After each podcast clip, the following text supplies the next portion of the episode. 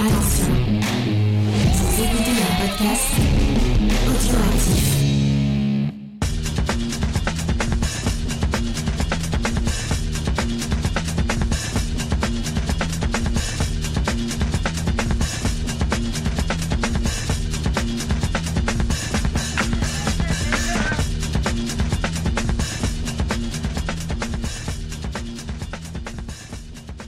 Salut à tous et bienvenue dans le podcast des réfracteurs. Une fois de plus, un podcast spécial consacré à un film de Sidney Lumet, puisque vous le savez, pendant tout le mois d'avril, notre ligne éditoriale se met au diapason de ce cinéaste qui a tant marqué le 7 art. Et aujourd'hui, on va se pencher sur un de ses films les plus emblématiques, à titre personnel même l'un de mes préférés, c'est La colline des hommes perdus ou The Hill de son titre original sorti en 1965 avec notamment Monsieur Sean Connery pour la première fois chez Sidney Lumet mais aussi Harry Andrews.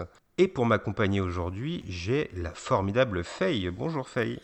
Bah coucou tout le monde, euh, coucou les garçons. Très contente euh, d'être là pour parler d'un nouveau film de Lumet parce que vraiment, j'aime de plus en plus ce réalisateur. Et pour nous accompagner, nous reformons l'équipe qui était là pour 12 euh, hommes en colère, puisqu'on a aussi le très sympathique et pertinent XP. Bonjour XP.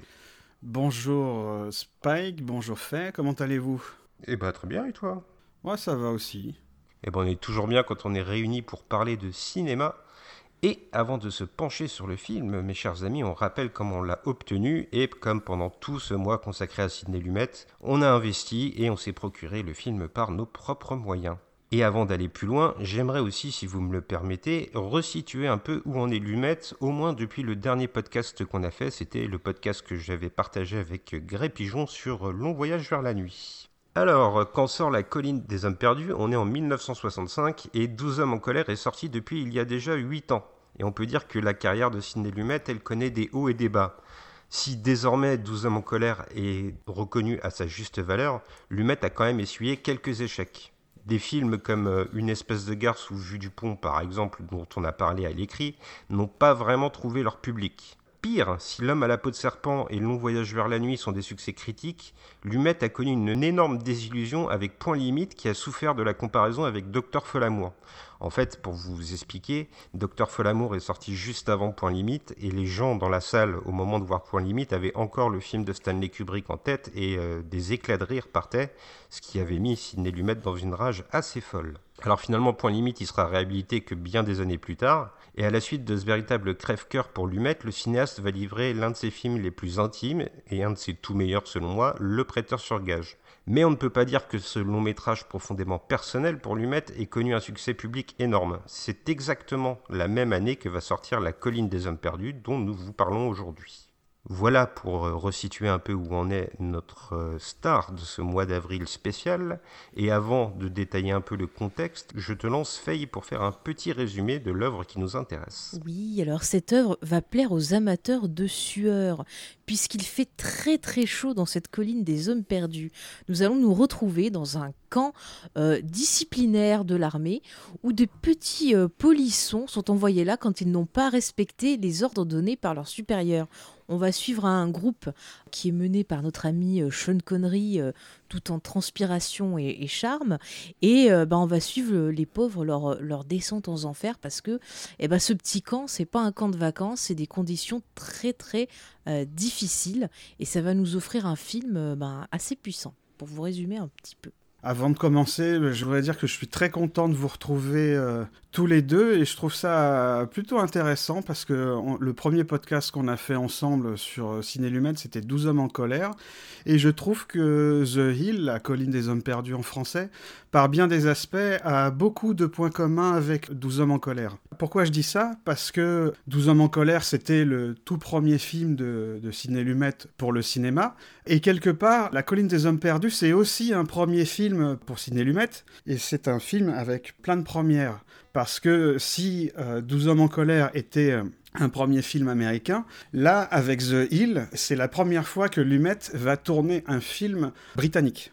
Ce sont deux adaptations de pièces de théâtre et les auteurs du, euh, scénario ont tous les deux écrit pour la télévision. Reginald Rose, qui avait écrit 12 hommes en colère, écrivait des scénarios pour la télé avant d'avoir euh, écrit l'adaptation de son film. Et là, le scénariste de La colline des hommes perdus, c'est Ray Rigby, qui écrivait aussi pour la télévision. Par contre, lui, ce n'est pas l'auteur de la, pièce, mais par contre, il y a une petite particularité avec Ray Rigby, c'est que il a basé son scénario sur son expérience passée dans une prison militaire.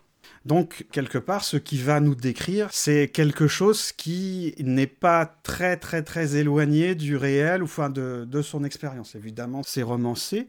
Aussi, du point de vue de la production, je vois aussi des points communs entre 12 hommes en colère et The Hill. Alors, 12 hommes en colère, lui, avait été produit par euh, Henry Fonda.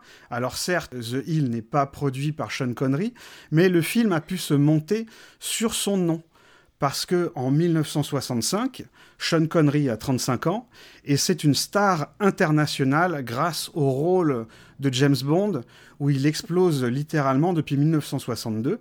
En 65, il va tourner le quatrième Bond qui est euh, Opération Tonnerre et euh, Sean Connery, on a un peu assez d'être euh, cantonné au rôle de l'espion au service secret de Sa Majesté. Et dès le deuxième film, entre chaque tournage, il va tourner d'autres films. C'est pour ça que l'année précédente, il a tourné, après avoir tourné Goldfinger, il va tourner avec Alfred Hitchcock, il va tourner Pas de printemps pour Marnie. Et lorsque il entend parler du, scénario de The Hill, ça l'intéresse beaucoup. Ça l'intéresse beaucoup parce que d'une part, ça va lui permettre de sortir du rôle de, James Bond, et d'autre part aussi parce que euh, Sean Connery, quand il avait 16 euh, ans, il avait rejoint la Royal Navy, puis euh, il est envoyé à la marine à l'âge de 16 ans et il est viré de l'armée pour raison médicale en raison d'un ulcère. Lors d'une interview à Cannes, Sean Connery dira que aussi un des choix de, cette histoire, c'est parce qu'il n'avait pas beaucoup apprécié euh, son expérience au sein de l'armée britannique. En effet, The Hill est le tout premier film euh, britannique que réalise Ciné Lumet. Un petit peu de contexte. Le film, comme je l'ai dit, est basé sur un scénario de, de Eric B. Et les droits, cinématographiques ont été achetés par Seven Arts Productions, qui avait un contrat de production avec la MGM. Et c'est produit par le producteur Kenneth Yam, qui s'était arrangé pour que le scénario de Rigby soit écrit par d'autres personnes mais lorsque Ciné Lumet arrive en tant que réalisateur, il revient au projet d'origine de Rigby et euh, ils en font un, scénario d'une centaine de pages. Et pour tourner le film, qui se passe dans un camp de prisonniers dans le désert, l'équipe du film va se tourner vers l'Andalousie, dans la région du désert d'Almeria. Alors Almeria, c'est un nom qui, quand on l'entend, euh, on a tout de suite des étoiles dans les yeux parce qu'on pense tout de suite euh, au fameux euh, western italien qui était, qui était filmé là-bas, au, Peplum. Et, voilà, pour résumer, le tournage a lieu à Almeria en Espagne. Et le tournage commence dès le 8 septembre 1964 et dans un fort espagnol de Malaga qui, avait été utilisé comme prison. Les, températures et les conditions de tournage sont difficiles, hein, ce qui fait plus de 46 degrés sur le plateau. Et presque tous les acteurs et l'équipe sont tombés malades. Je crois qu'ils ont eu la dysenterie, c'est bien ça, euh, Spike? Oui, euh, tout à fait, oui. il y a même eu aussi des, des malaises et des cas d'insolation aussi. Il y a même un échange entre Sidney Lumet et Sean Connery, alors qu'il n'est pas très ragoûtant, je suis désolé, mais où euh, Sidney Lumet demande à Sean Connery si lui il réussit à uriner parce que Sidney Lumet en est incapable à cause des chaleurs euh, titanesques qui règnent sur le tournage, pour vous montrer que tout le monde a véritablement souffert. Ah, c'était même, il disait, rien que pour euh, filmer, déplacer des caméras, parce qu'il y a pas mal de plans qui sont un peu style caméra à l'épaule, bah, c'était l'enfer, quoi. C'était vraiment très très dur. Il disait que ça lui a coûté énormément d'énergie pour faire ce film. Autre première aussi pour, euh, pour Ciné Lumet, que The Hill marque la première collaboration avec Sean Connery, puisqu'ils vont tourner en, tout et pour tout cinq films ensemble, dont notamment The Offense, qui sera leur, euh, si je ne me trompe pas, leur troisième collaboration, qui sera encore une fois un film euh, britannique. Parce que le sujet du film étant extrêmement dur, le film n'avait pas pu se monter aux États-Unis. Mais bon, ça, euh, pour, pour, connaître plus l'histoire de la, de la production de ce film, nous vous invitons euh, bien évidemment à lire l'article qui sortira sur le film The Offense. Et par contre, sur Sean Connery, je ne sais pas si tu l'as dit, mais euh, pour lui, ce film, c'était un gros, gros challenge et euh, il le considère comme l'un de ses plus grands triomphes personnels. Ah, tout à fait, tout à fait. D'ailleurs, Sean Connery aura parmi ses plus beaux rôles avec Ciné Lumet. hein. Oui, absolument. Même si le film n'a pas rencontré un, grand succès public, Sean Connery le, le tient en haute estime. Et si vous me permettez, il y a aussi deux autres personnes euh, qui vont être importantes dans la carrière de Sidney Lumet que je voudrais mentionner. Le premier, c'est l'acteur Harry Andrews qui joue un des euh, gradés de ce camp disciplinaire. Et euh, cet acteur, c'est vraiment un intime de Lumet. On l'avait déjà aperçu auparavant dans le Moby Dick de John Huston. Et avec Sidney Lumet, ils vont réaliser plusieurs films. Euh, donc il y aura The Hill, il y aura M15 Demande Protection, La Mouette, une adaptation de Tchekhov, et Écus.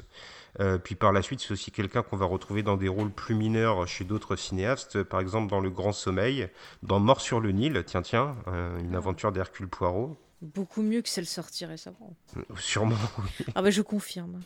On le retrouve aussi dans Le Superman de Richard Donner. Et puis côté technique, c'est la première collaboration entre Lumet et Oswald Morris, le directeur de la photographie. Et lui, c'est véritablement un cador. Euh, il a tourné avec euh, Kubrick pour Lolita. On le retrouve aussi donc euh, en tant que directeur de la photographie sur euh, Le Limier, L'homme au pistolet d'or, un James Bond, tiens tiens encore, L'homme qui voulait être roi. En bref, c'est un nom et ils feront également ensemble avec Sidney Lumet Ecus, The Wiz, dont on parlera en podcast, Faye. Ouais. Et Just Tell Me What You Want. Vous voyez, quand on évoque The Wiz, on a un petit peu le sourire. Ça préfigure de ce que sera notre podcast, je crois. Oui, oui, oui, mais je j'en dirai pas plus. Par contre, je rajouterai, il a aussi bossé sur Dark Crystal, qui est euh, un superbe film avec des marionnettes et j'adore ce truc, j'adore la série de télé aussi. Bon, il n'était pas dessus, mais vraiment, c'est un super univers Dark Crystal. Avant de commencer, pour, pour en revenir sur la distribution, on a failli avoir la première rencontre cinématographique entre Sean Connery et Michael Caine, puisque euh, Michael Caine devait tourner dans le, dans le film The Hill, mais il a préféré euh, refuser le rôle de Williams, qui sera interprété par Ian Hendry, et il a préféré tourner le film Alfie le Dragueur. Ce qui est marrant, c'est que la première et seule fois où on verra ensemble Sean Connery et Michael Caine, c'est dans un film de John Huston, c'est L'homme qui voulut être roi, et le hasard fait que la première, toute première et seule collaboration de Michael Caine avec Sidney Lumet, ça sera pour Death Trap, Piège mortel, et Michael Caine tournera Death Trap tout de suite après avoir tourné un film Devinez de qui? De John Huston, puisque ça sera À nous la victoire. Ah, décidément, on, on voit qu'il y a un petit cercle. là. On retrouve les mêmes noms euh, Ouais. circulent. Et justement, je parlais du rôle de, de Williams. Il est interprété par Ian Hendry. Et Ian Hendry, c'est euh, ni plus ni moins le tout premier Avenger, puisque les, les fans de, de séries télé doivent le connaître, puisque Ian Hendry, en fait, c'était le tout premier héros de la série Chapeau melon et bottes de cuir, qui s'appelle Avengers en Angleterre. Et son, son, son acolyte, c'était à l'époque, dans la première saison, c'était John Steed, incarné par ça. Patrick McNee. C'est tout à fait ça.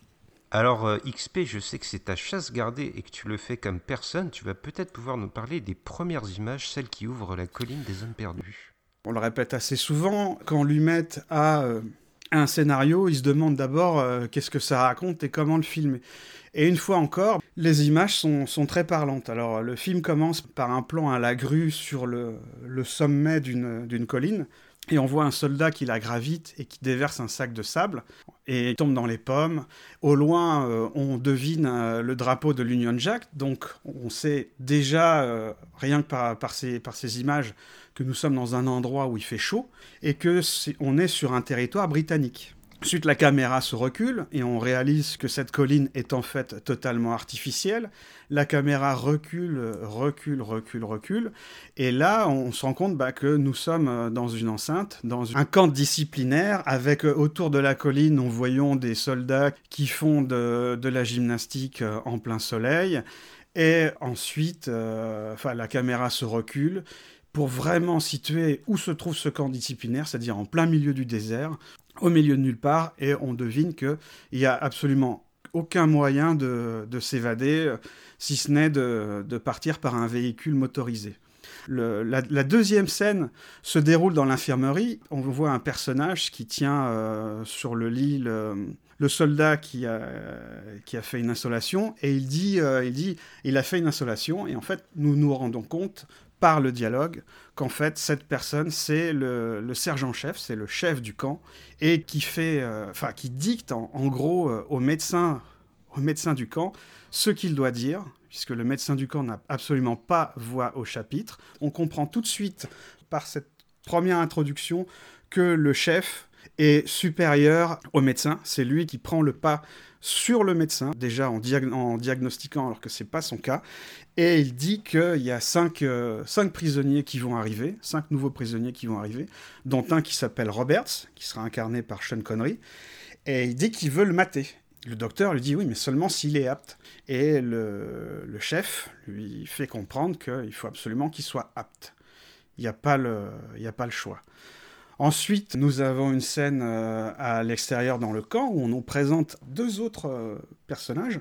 On nous présente Williams et Harris. Williams qui est interprété par Yann, Hendry, dont on a parlé. Et là, on apprend que euh, c'est un nouveau. hein. il, vient, il vient de la société civile. Avant, il était gardien de prison dans une prison qui a été bombardée par les, par les Allemands sur le front. Et donc, euh, comme il aime bien, euh, il aime bien garder, euh, garder les prisonniers, donc on comprend qu'il s'est enrôlé dans la prison et qu'il y a peut-être une petite rivalité entre lui et Harris qui, est un peu plus ancien. Et lors du dialogue, on comprend que, encore une fois, le chef assoit son, son autorité parce qu'il lui dit euh, Moi, tout ce que je, tout ce que je demande, bah, c'est que les prisonniers obéissent. Il lui dit euh, Bon, c'est vrai, il y a un commandant euh, dans le. Dans le camp, mais il faut, il faut pas le déranger. Il lui dit, sauf s'il y a un incendie euh, volontaire et s'il y a un meurtre. Mais de toute façon, avant quoi que ce soit, il faut me consulter. Donc euh, déjà, on a un beau portrait de ce, de ce chef qui euh, déjà voit euh, en, tout prisonnier une racaille à mater. Il s'assoit au-dessus du médecin du camp et au-dessus du commandant. Celui qui maîtrise l'information, maîtrise, ah, c'est lui qui a le pouvoir. Bah surtout, on te montre en parallèle que le, commandant, en fait, lui, il passe sa journée à aller voir euh, des, prostituées et qu'en gros, il s'en fout de ce qui se passe dans le. Exactement. D'autant que le chef euh, est très, euh, a l'air très à cheval sur le règlement, mais on a déjà vu qu'il le, détournait. Et on voit justement le commandant qui donne de l'argent à une femme après être sorti de son lit. Donc je suppose que cette pratique ne doit pas être très appréciée euh, dans l'armée de Sa Majesté. On a ensuite un plan euh, des, cinq, euh, des cinq prisonniers qui sont enchaînés à l'arrière d'une jeep qui traverse un, milieu désertique et on constate que ils sont chahutés, ils sont secoués par la route et par la voiture et on constate dans cette scène d'introduction ben, que déjà d'une ils ne se parlent pas donc euh, ce sont les seuls personnages qui ne sont pas du tout introduits par la parole ou par les dialogues. Et le fait qu'ils soient chahutés, euh, chaotés, c'est aussi euh, une manière pour l'humain de nous dire bah voilà ce qui va leur arriver. Parce qu'une fois dans le camp ils vont être aussi chahutés et chaossés parce que dans le camp à chaque fois qu'il faut se déplacer bah, il faut marcher euh, il faut courir au petit pas, Euh, on ne marche pas dans le camp, même euh, ça arrive même à des scènes ultra ultra ridicules où lors de la queue pour la soupe et, pour manger, ben, pour la gamelle, il faut courir sur place et il faut courir avec sa gamelle au risque de tout renverser par terre. Lorsque les soldats, enfin les prisonniers arrivent dans le camp, là, Lumet va utiliser euh, ce qu'on appelle la valeur de plan pour, euh, et ce qu'il va tout, tout le temps utiliser lors de son métrage. C'est-à-dire que par ce choix des cadres, il va montrer toujours quel personnage domine les autres. Et c'est intéressant la façon dont il filme Williams au début, parce que c'est euh, Williams, donc le nouveau, qui est chargé d'interroger les personnages. On, on remarque déjà, bah, déjà, premièrement, il ne les regarde pas dans les yeux. C'est déjà un indice sur son caractère. Et euh, ensuite, quand c'est au tour du chef, lui, il les regarde dans les yeux et Lumet prend le choix de le filmer de dos, où on voit à chaque fois, soit à droite, soit à gauche, en très grand sur le cadre, en premier plan, son épaule et son, et son coup. Donc ce personnage de chef domine le cadre, il domine le personnage. Et euh, on ne l'a pas dit encore, mais euh, Lumet, sur ce film, va faire le choix d'utiliser toujours des focales courtes, c'est-à-dire des plans larges. Et donc, à chaque fois qu'il y aura euh, un personnage qui domine un autre, eh ben, Lumet va toujours faire en sorte qu'il y ait un personnage qui domine les autres.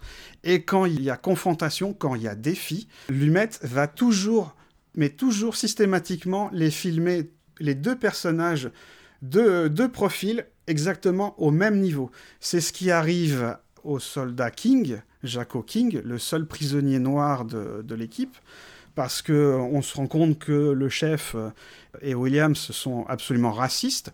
Ils lui dénient des, droits en se basant sur, euh, soi-disant, le règlement de sa royale majesté.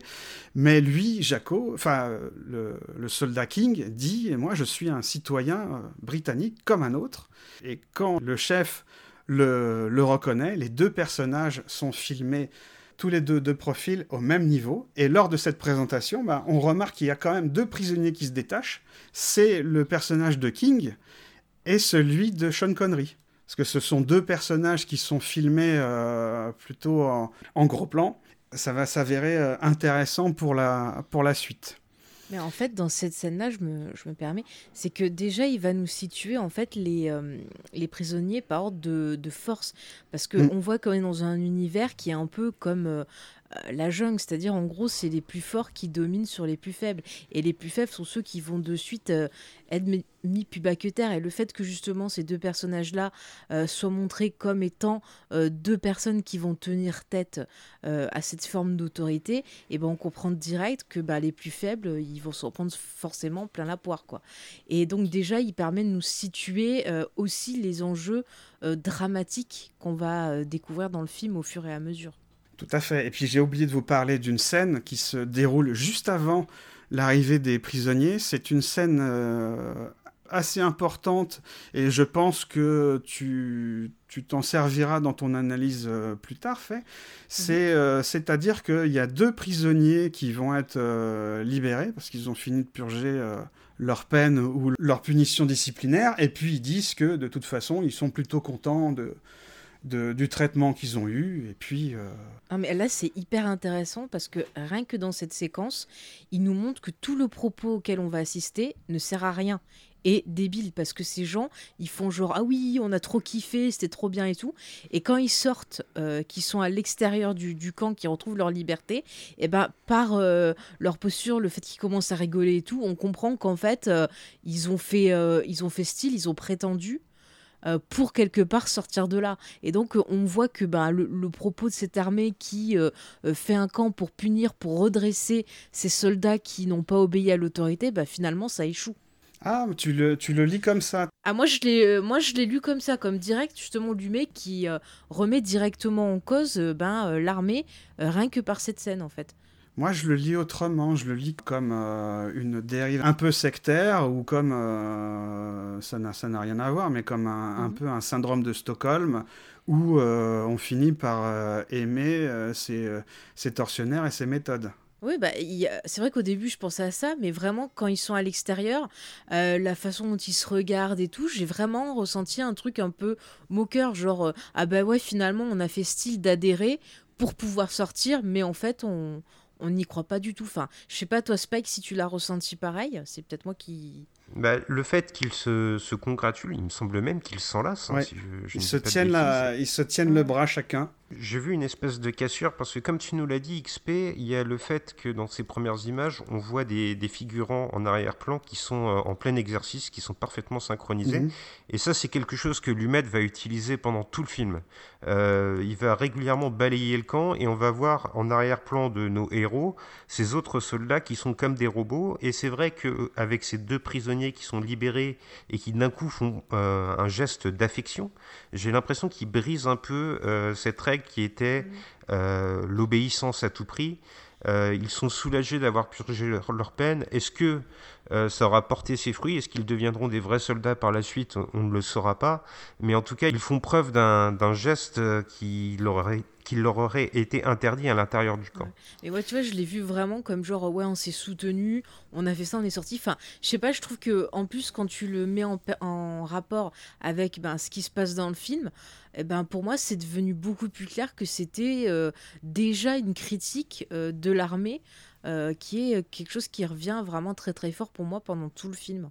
Non, non, la critique de l'armée, elle me semble évidente, et puis c'est appuyé par un personnage particulier. Donc oui, le personnage d'Henri Andrews est un parfait salaud, mais son bras droit est lui encore pire, parce que là où Henri Andrews veut briser les hommes pour faire des soldats, son subalterne ne cherche lui qu'à faire une violence basse et vraiment sans but. Ce qu'il veut, c'est faire souffrir les hommes.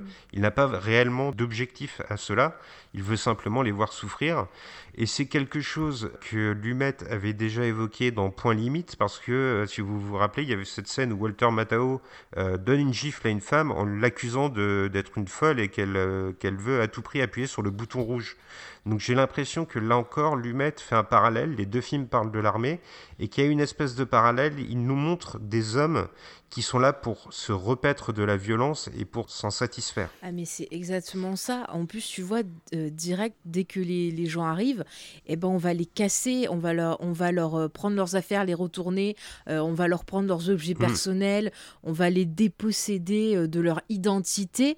D'ailleurs, on leur demande leur matricule, comme si, bah voilà, il fallait qu'ils deviennent des chiffres. Donc c'est hyper, hyper fort. Et puis direct, voilà, ils vont identifier les choses un peu faibles. Il y a un personnage euh, qui visiblement est quelqu'un qui dans l'armée euh, était plutôt dans l'administratif et choses comme ça, et donc il n'y a pas l'habitude du terrain. Et en fait, ils vont le briser pendant tout le film, euh, sortant des propos homophobes et compagnie, le traitant de faible. Enfin, c'est très très violent d'entrée. Les punitions sont violentes. On voit aussi euh, bah, dans le film, euh, ils en ont rien à foutre des, soldats.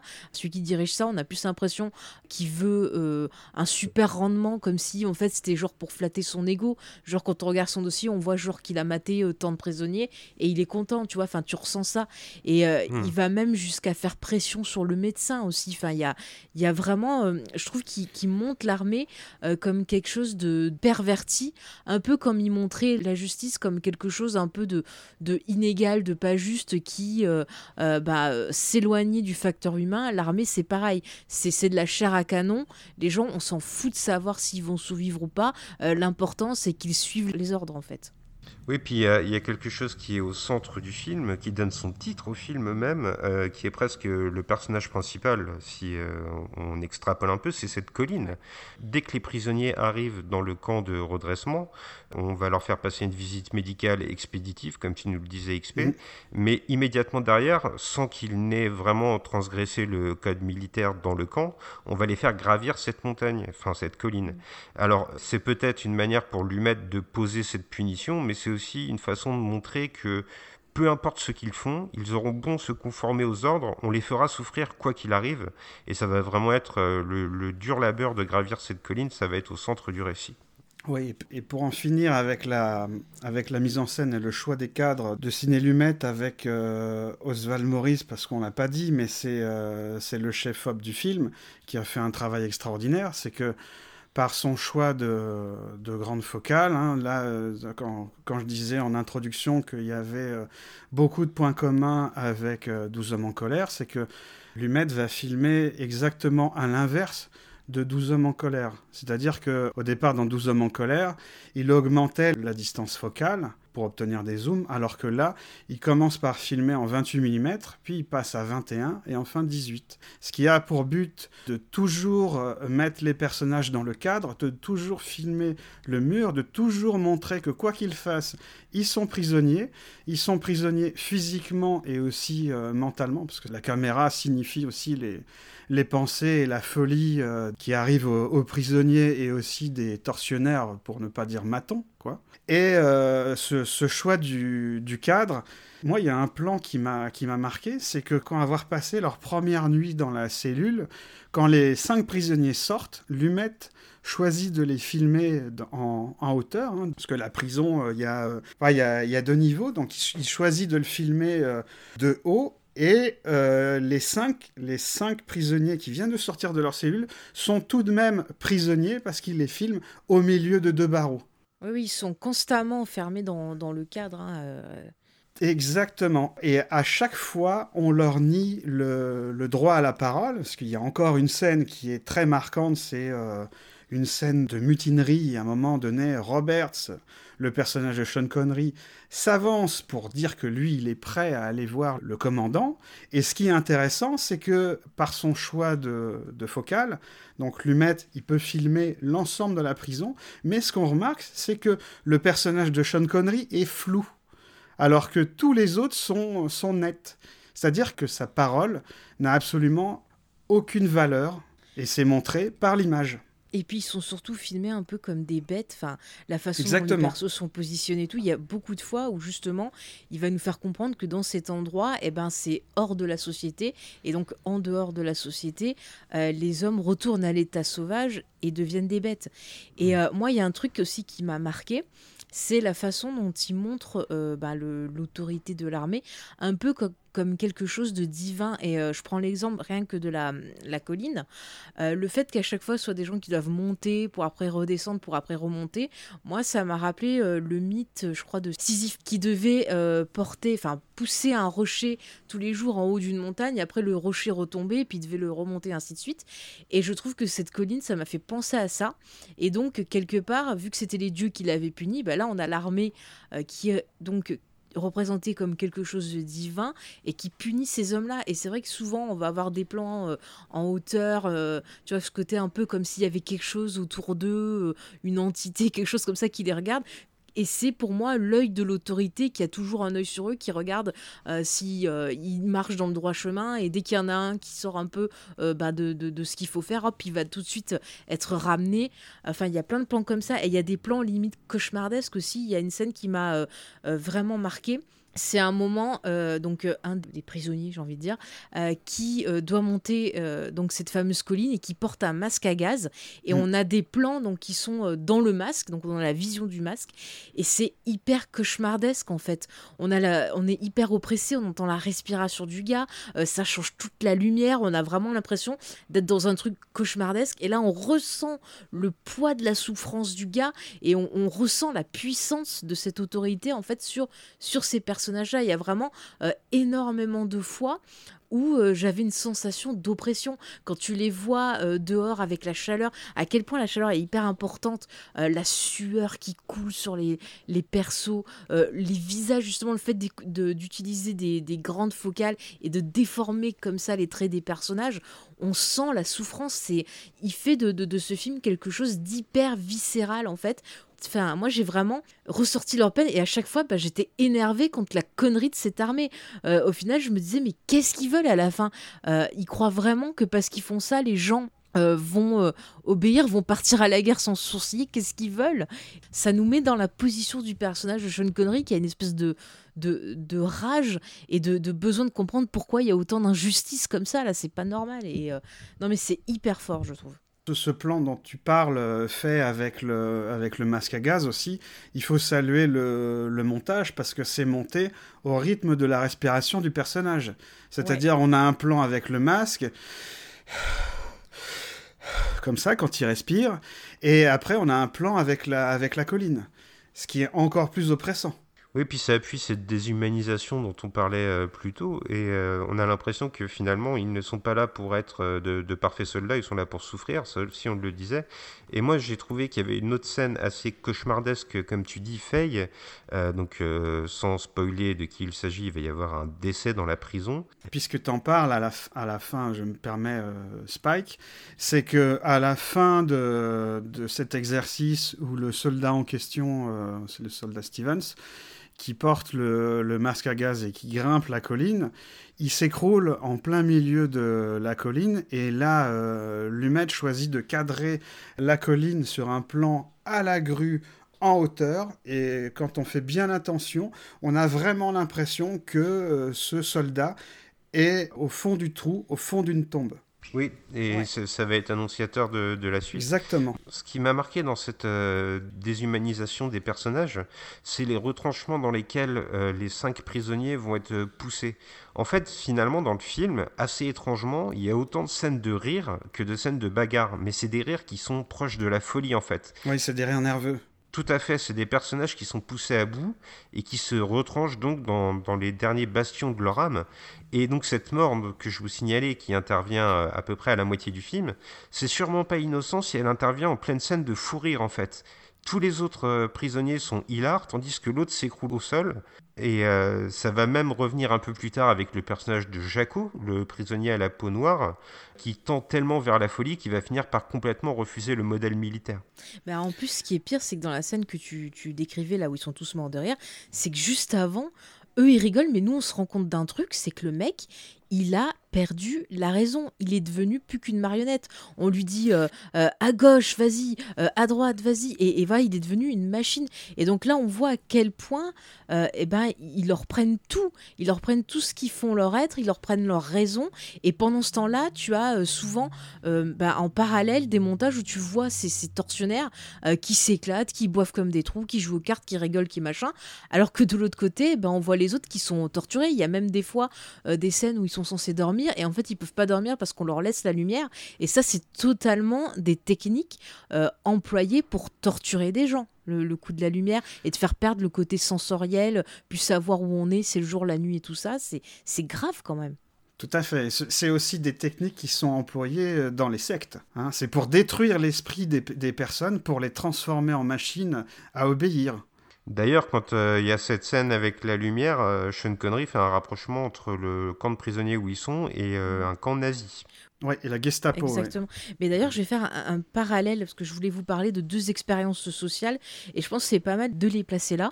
alors là, pour le, le, côté des scènes de prison, je vais parler d'une expérience qui s'est passée après le film, mais je trouve qu'il y a énormément de rapports avec le film. Je sais pas si ça l'inspirait ou pas, mais c'est euh, l'expérience de Stanford qui a eu lieu en 71. Et c'est en fait une expérience que vous devez connaître parce que ça a été repris dans plein de séries télé, euh, dans plein de films. Il y a même eu un documentaire dessus. Je crois que ça a duré euh, un mois et c'est parti en vrille.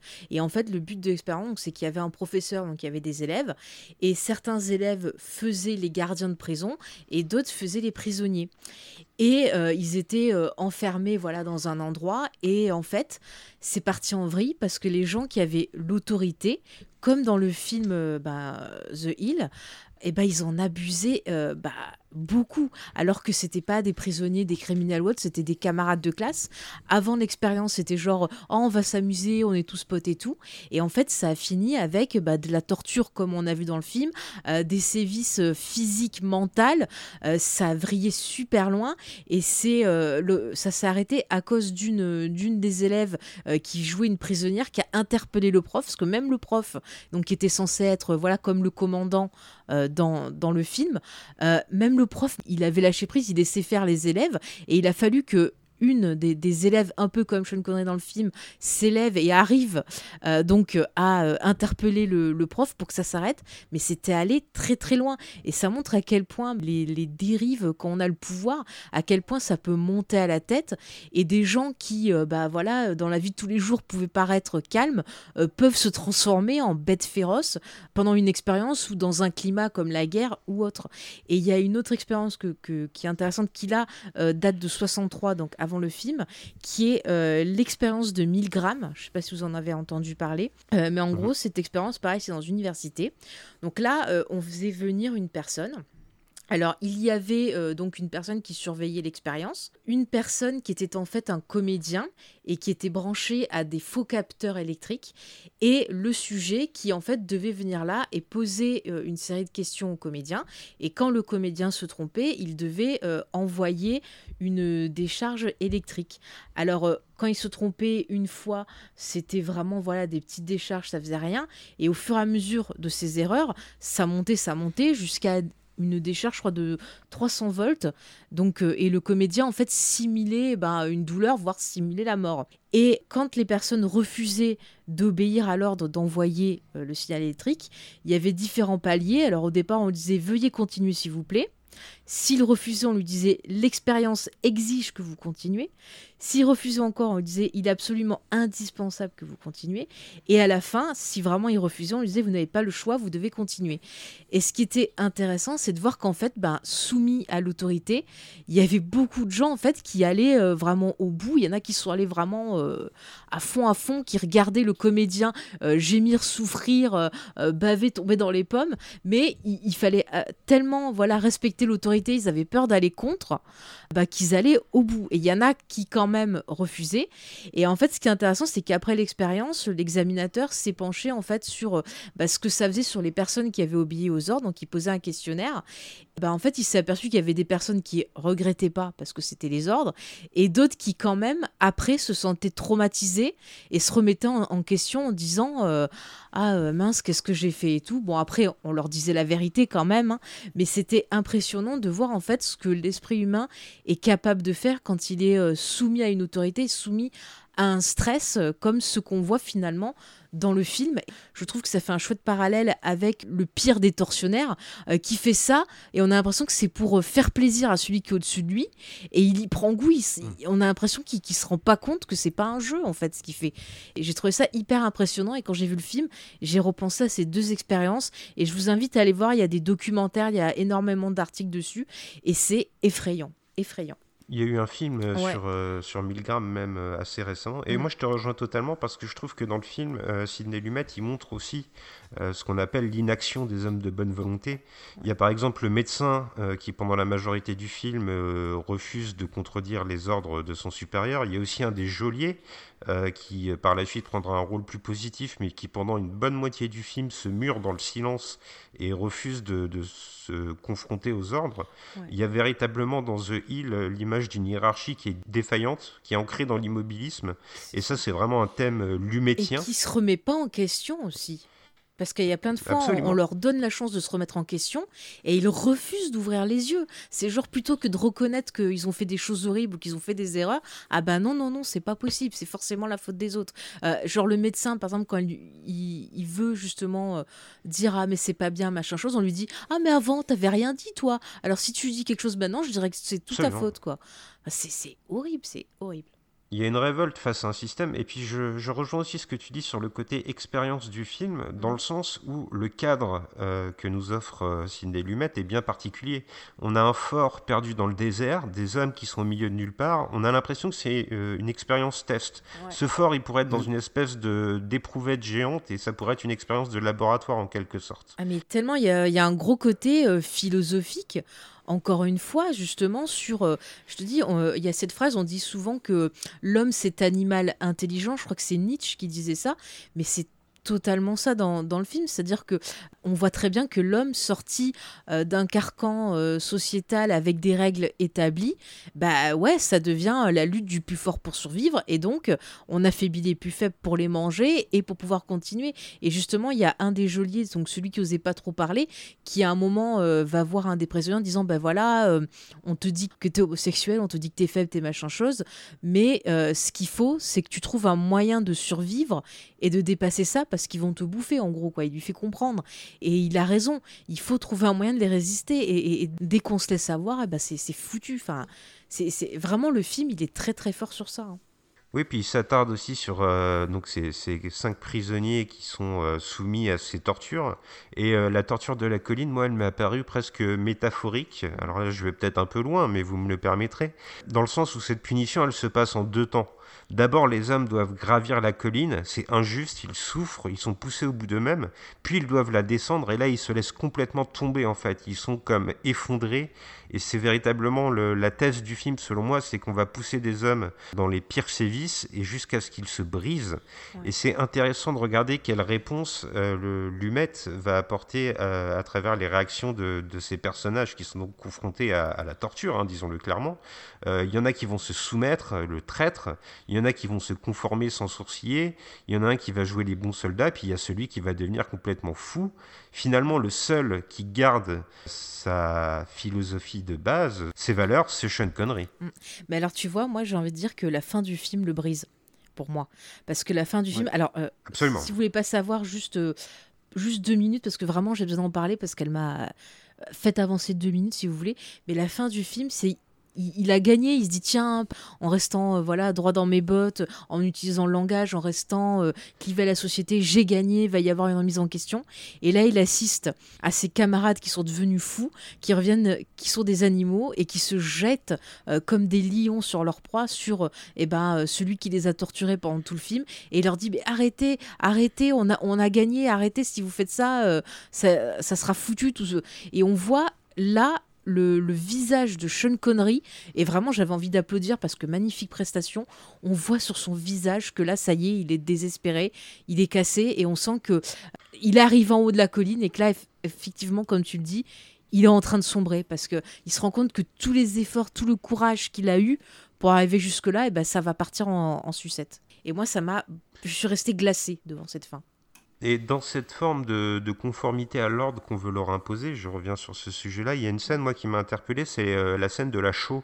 Euh, en fait, on demande aux soldats de nettoyer leur uniforme, et les cinq prisonniers de la cellule, les cinq héros du film, en fait, ils vont pas nettoyer, ils vont utiliser la chaux qui recouvre les murs de leur cellule pour blanchir leur uniforme.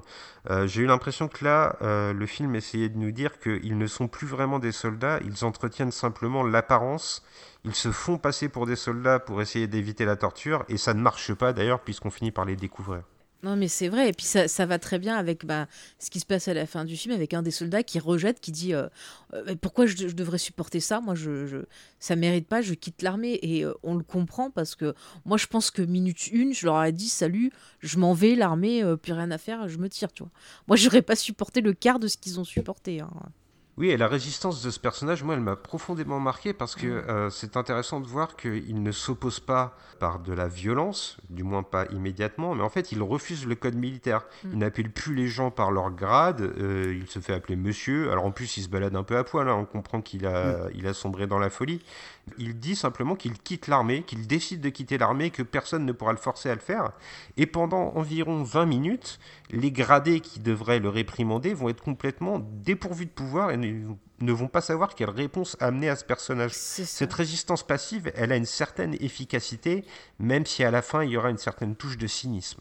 Et puis ce que j'aime bien, c'est que j'ai l'impression que c'est sa relation avec le personnage de Sean Connery qui, quelque part, euh, l'inspire, parce que déjà, Sean Connery, quand il arrive, de par son histoire, on voit que c'est quelqu'un qui a déjà remis en cause euh, l'armée et qui se demande, enfin qui se pose la question de qu'est-ce que c'est, est-ce qu'ils sont fous, est-ce que euh, il faut qu'il reste là-dedans parce qu'on voit lui il a refusé de d'obéir à un ordre et euh, au fur et à mesure du film on comprend que bah il a refusé d'envoyer ses hommes au combat parce qu'il savait euh, au vu de comment c'était organisé, qu'ils allaient tous mourir. Et lui, il pouvait hmm. pas euh, décemment envoyer des gens mourir. Enfin, c'est super horrible. Et on voit qu'il raconte cette histoire aux autres prisonniers et on voit l'impact que ça a sur les autres. Enfin, moi, j'ai trouvé ça hyper fort aussi. En plus de ça, il y a quand même une perpétuelle volonté de monter les hommes euh, les uns contre les autres. Euh, la scène de la révolte dont tu nous parlais, XP, elle montre euh, exactement ça, c'est-à-dire mm. que tout le monde s'indigne de la mort d'un des, prisonniers, et puis avec une maigre récompense, on va leur faire fermer la bouche, on va simplement leur promettre un peu plus de nourriture ou une nourriture un peu plus qualitative. Et des cigarettes. Et des cigarettes, absolument. Et chacun va retourner dans sa cellule servilement, entre guillemets. Mais je me suis demandé quand même si les tortionnaires du camp n'étaient pas tout autant brisés que les prisonniers. Enfin, dans une moindre mesure tout de même, hein, soyons mesurés. Mais euh, il y a cette scène que tu évoquais, Faye, un peu plus tôt, où euh, il picole, mais il picole vraiment jusqu'à l'excès, jusqu'à ah s'évanouir. Et puis juste avant, il y a un des gradés qui euh, décide de, gravir lui-même la fameuse colline et qui va répéter l'opération plusieurs fois. Mais il le fait de nuit. Et il le fait de nuit, absolument. Pour qu'on ne le voit pas et pour que ça soit beaucoup moins pénible. Effectivement, et je me suis demandé là si euh, Lumet n'essayait pas de nous dire que euh, finalement ces hommes qui appliquent la torture, comme dans l'expérience dont tu parlais plus tôt, euh, Faye, euh, ne sont pas en proie eux aussi à certains démons ou en tout cas leur position n'est pas euh, manichéenne. Mm. Ils ne sont pas méchants pour être méchants, c'est un peu l'armée qui les a forcés à l'être, ou du moins c'est comme ça qu'on peut l'interpréter. Quand il y a l'autre qui dit euh, il faut que tu trouves un moyen de survivre, bah, tu te rends compte que pour certains, le moyen de survivre, de survivre c'est de faire des atrocités pour pas qu'on leur fasse à eux. Et ça, c'est des choses bah, que tu retrouves justement en temps de guerre, que tu retrouves dans des situations difficiles, avec des gens qui vont faire des, des trucs, euh, des trucs horribles. Après, bon, je fais un parallèle, mais euh, genre par exemple des gens euh, qui ont eu des crashs d'avion et qui euh, ont mangé leurs camarades morts parce qu'ils n'avaient pas d'autre raison, alors que bah, dans le reste du temps ils diraient c'est horrible, tu vois. Et ben là ils l'ont fait parce qu'ils ont été forcés et que c'était le seul moyen de survivre. Et là c'est pareil, des gens en temps de guerre qui ont torturé d'autres personnes et tout parce que c'était leur seul moyen de survivre et que eux ne subissent pas ça. tu, tu, le retrouves tout le temps. Je pense par exemple, tu vois, quand il y avait les trucs de religion avec les gens qui se faisaient torturer, qui passaient à la fameuse question, il y en a, tu vois, qui euh, soit ont euh, dénoncé des personnes ou ont eux-mêmes fait des tortures pour être sûr de pas y passer et que et qu'on on les mette pas dans cette position-là. Donc, euh, ouais, je suis tout à fait d'accord avec ton analyse. Et puis, bah, chaque gradé a un grade au-dessus. Hein. Et je pense pas que la couronne soit au courant de ce qui se passe. Hein. Ou alors, ne regarde pas. Je, rebondis tardivement à ce que tu as dit tout à l'heure. fait, tu vas parler de philosophie. C'est tout à fait ça. On pourrait très bien utiliser ce film en illustration d'un cours de philosophie pour, pour illustrer les euh, nature-culture en prenant exemple des, des, soldats de King et de Roberts qui est incarné par Sean Connery. Parce que euh, Sean Connery essaye la violence euh, contre le, le, tortionnaire Williams, mais il est pris à son propre piège parce qu'il est, il est tabassé par trois, par trois gardes et son corps est brisé et il ne lui reste plus que son esprit. Le personnage de Sean Connery a très bien compris que la violence ne sert strictement à rien pour faire, euh, pour faire valoir ses droits et pour se sauver dans, ce, dans cette prison, qui peut seulement s'appuyer sur la raison, enfin la raison entre guillemets, et sur le code militaire. C'est ce qu'il va essayer de faire. Et finalement, quand ces deux prisonniers euh, vont intervenir à la fin, à la toute fin du film, pour, euh, entre guillemets, sauver, euh, sauver le personnage de Sean Connery. Là, en fait, c'est là que euh, l'esprit de, de, Sean Connery finit par être brisé. Parce qu'en fait, on comprend que la, la façon pour lui de, de sauver de sauver ces hommes, peut-être même de, de, faire condamner les tortionnaires et d'arriver au procès, c'était de lui de se sacrifier. Je me demande si on peut pas faire un parallèle justement entre le personnage de Sean Connery dans euh, La Colline des Hommes Perdus et le personnage de Henri Fonda dans 12 hommes en colère qui nous avait déjà réunis euh, précédemment pour un podcast, hmm. euh, dans le sens où ces deux personnages incarnent un idéal. Henri Fonda, c'était l'idéal de la justice, celle qui serait justement juste, et puis Sean Connery, c'est l'idéal militaire, une armée qui prendrait soin de ses hommes. Là où je trouve que les films euh, diffèrent totalement, c'est que 12 hommes en colère se terminait sur une note positive, Henri Fonda arrivait à son but, chacun avait changé d'avis, la justice avait évolué, tandis que dans La colline des hommes perdus, Lumet est très défaitiste sur la fin de son œuvre. Finalement, tout ce qu'a fait Sean Connery n'aura servi à rien, il ne peut pas lutter contre le système. Là où la justice était peut-être euh, modifiable, l'armée semble, elle, immuable. Oui, oui, je suis d'accord avec toi. Et il y a un truc que je rajouterais sur les parallèles euh, entre les films de, de Sidney Lumet, c'est le combat mental. Je trouve que souvent, euh, dans ces films, on a des personnages qui vont euh, faire, enfin, qui vont livrer tout au long du film un combat mental avec eux-mêmes, mais aussi avec les autres. Et là, c'est totalement le cas dans ce, dans ce film-là. Et euh, je trouve que c'est mis en valeur avec euh, beaucoup de gros plans sur les regards. Les regards dans les films de Lumet sont hyper importants. Hmm. Et, et, là, dans ce film, on va avoir des regards ben, euh, plein de courage, des regards de défi, des regards de souffrance, des regards ben, de, de, violence, de gens qui prennent plaisir à faire de la violence, des regards de folie. Enfin, il y a toute une palette d'émotions qui est dégagée par l'image, mais, mais dans tout, pas que dans les regards, on en a parlé dans, pendant toute l'émission, dans le choix des cadrages, par la lumière, par les mouvements de caméra, ça pue les émotions et le combat mental dans toutes les images de ce film. et c'est rare des films aussi euh, viscéraux que ça. Quoi. Enfin, moi, c'est ça qui me marque euh, dans les grands films de Lumet, c'est à quel point il arrive à, faire, euh, à nous faire ressentir ben, les, émotions des personnages. Et c'est ça qui est fort quand tu as un contact aussi fort avec ses protagonistes, tu en sors de là changé, chamboulé, et tu te mets toi-même à, réfléchir, à te poser des questions. Et c'est comme ça que tu t'améliores. Et, voilà, bravo, monsieur Lumet.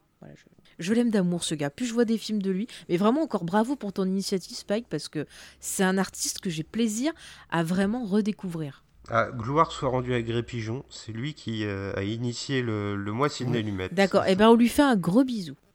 Si vous voulez quelques petites, euh, enfin une petite anecdote, euh, moi que j'ai remarqué et que, qui a été confirmée après, euh, bien des années après, par, par un autre réalisateur qui a dirigé Sean Connery, c'est Jean-Jacques Hano, c'est que si on fait bien attention, bah, il y a un moment donné du film, Sean Connery est censé être pieds nus.